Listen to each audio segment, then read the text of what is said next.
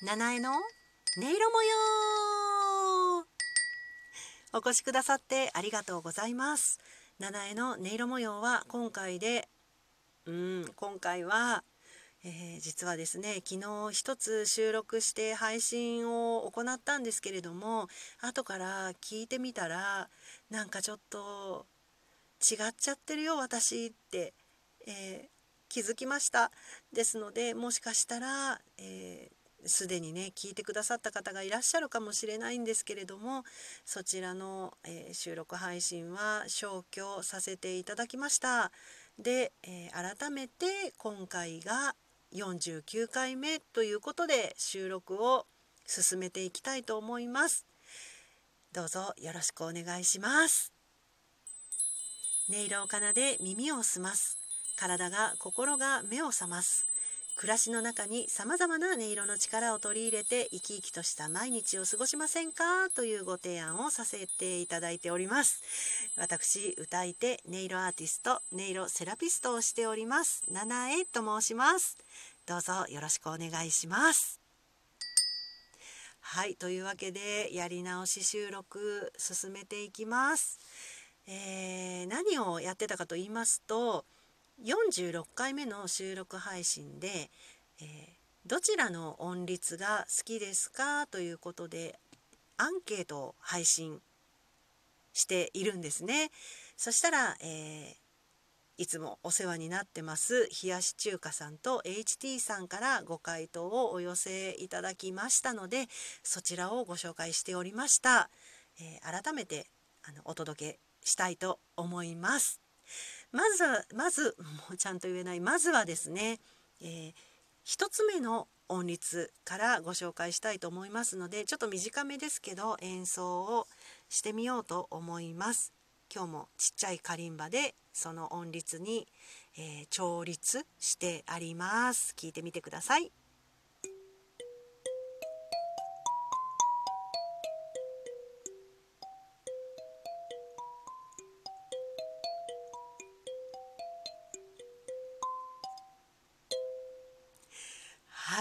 こんな感じの音階です。はい。では、えー、ご回答の方ご紹介していきます。まずは冷やし中華さんからです。聞きました。僕は両方好きです。2つともに適度な感情表現が伝わってきて偏らずに心地よい感じです。カリンバという楽器の特性なのかな。とにかく両方好きです。とおっしゃってくださってます。ありがとうございます。そして、えー、このね1つ目の音階は沖縄の心も体も優しく包み込んでくれる感じというふうにおっしゃっております。ありがとうございます。そしてお二人目 HT さんです。HT さんもね1つ目は沖縄民謡の音階ですね。とおっしゃってくださってます、えー、2人ともねすごいですね。正解ですよ。でも旋律が沖縄っぽくないためかもっと広く南国の島々のイメージが湧きました。ハワイアンっぽくもあるような、うん、ポリネシアの音楽はよく知りませんが沖縄と何か共通点があるのでしょうか？とのことです。ありがとうございます。うん。あのー、正解なんです。沖縄の沖縄民謡の音階を演奏しておりました。えー、今日お二人のご感想に共通する感じって何だろうな私のもちょっとあの印象を、えー、混ぜてお伝えするとなんかこうイメージがより皆様に、えー、お届けできるかなって想像していただけるかなって今思いましたので私の印象もお伝えしてみますね。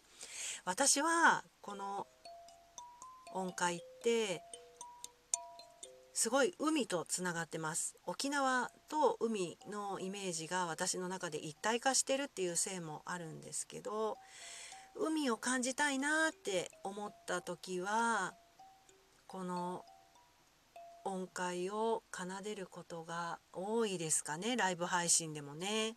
そしてあとはうーん色で例えてみると白ですねこちらは。白っぽい世界白っぽい景色が目に浮かびます。あのー、海って言いましたけどいわゆるこうすごいパチーンと真っ青な海とかではなくてあの、そうリアルなその場にこういるような情景ではなく遠くから、えー、白いベールにかかったこうだから景色がを眺めているようなそんな感覚になりますね。そうあとはそうだな、えー、私はこれを聞くと意識意識がこうやすふわーっと外にその激しくバーンって開くんではなくこう少しずつ、えー、たゆたいながら広がっていくそんな感じですかね。うん、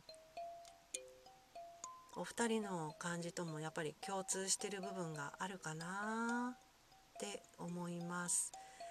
でなんかそうなんで白っぽく感じるのかなって、えー、それもちょっと考えてみたんですけどちょっとピンときたのが構成音の中に「し」の音があるんですね。えっ、と「ドミソシ」これですこれがねなんかね白白の世界をね連れてくるなっていう風に私気がついたんですよね。いわゆるねこのドミソシっていうのは、えー、西洋音楽の C メジャー7にあたるんですけどやっぱりそのコードを聞いた時にもちょっと白い感じが広がるのでドミソだけだとそうではないんですよね。これがこの音が入ることで私はすごく、えー、白い世界に連れて行かれる そんな風に思います。はいこんな感じでしょうかね。はいではね、えー、続きまして2つ目の音律に進んでいきたいと思います。まずは短いですけど雰囲気を奏でますので掴んでみてください。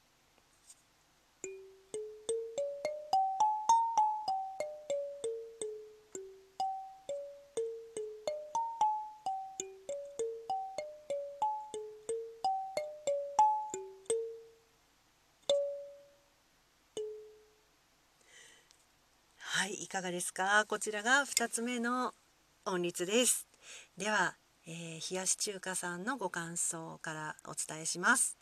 2つ目はどこかわからないけど優しい雨に包まれて好きな人を思うひととき。でも偏りすぎない心地よい恋心。激しい情熱とまではいかない落ち着いた心地よさ。こういうのもいいかなって感じですとおっしゃっています。なんかロマンチックですね。はい続きまして HT さんです。2つ目は方角の音階ですね。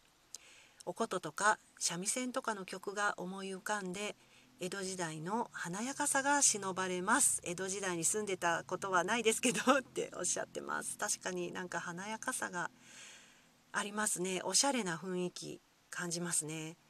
えー、で HT さんは今の梅雨の時期のじめっとした気候には2つ目の方がしっくりくると思いましたとのことでした。ちょっと前の前にねあのご感想をいただいてたので梅雨の季節だったんですけれども雨に なんかぴったりくる感じって思ってくださったんですかね。お二人ともありがとうございます、えー、こちらの音階の名前は「夜な抜き音階」の単音階になります。確かに、えー、和風な感じがしますよね。でちょっと湿度があるような。でもちょっとなんかうーん華やかさ。色っぽさかな。しっとり してる感じを私も持ちますね。あとは何かなあのあそうですね沖縄音階と比べて沖縄音階は聞くとさっきも言いましたけどこう外に意識が広がっていく感じなんですけどこちらは聞いた途端に意識がこうキュッと内側に向いて体のねなんか外側が緊張するような感じがしました。なんか沖縄の音階は呼吸もなんかゆったりゆっくりこう深くできるんですけどこちらはこうなんだろうな「しゃなりしゃなり」っていう言葉が今浮かんだんですけどちょっとこうハスに構えたようなうんなんかね色っぽい江戸時代の女の人芸者さんとかなんかそんなイメージがやっぱり私もね浮かぶなって思いました。あとはうーん色で例えるとこちらはすごく暗くて月明かりのみちょっと月が出てる。でも暗くてみたいなそんな感じの音階ですね私にとっては。はい皆さんはどんな風に感じてくださったでしょうか？あのねじっくり聞いてみたいなって思ってくださった方はぜひぜひぜひ46回目の収録配信の方行っていただいて何かちょっとでも感じることがありましたらあのこのアンケートは全然期限がありませんのでいただいた順にご紹介していきたいなって思ってますのでぜひぜひお便りの方でお寄せいただけたら嬉しいです。本当にこういうことを皆さんとね共有できるのが私の喜びなのでお聞かせいただけたらすごく嬉しいですし、えー、私のこれからのね即興演奏にも反映させていきたいなって思ってます。よろしくお願いします。お聴きくださってありがとうございました。また七重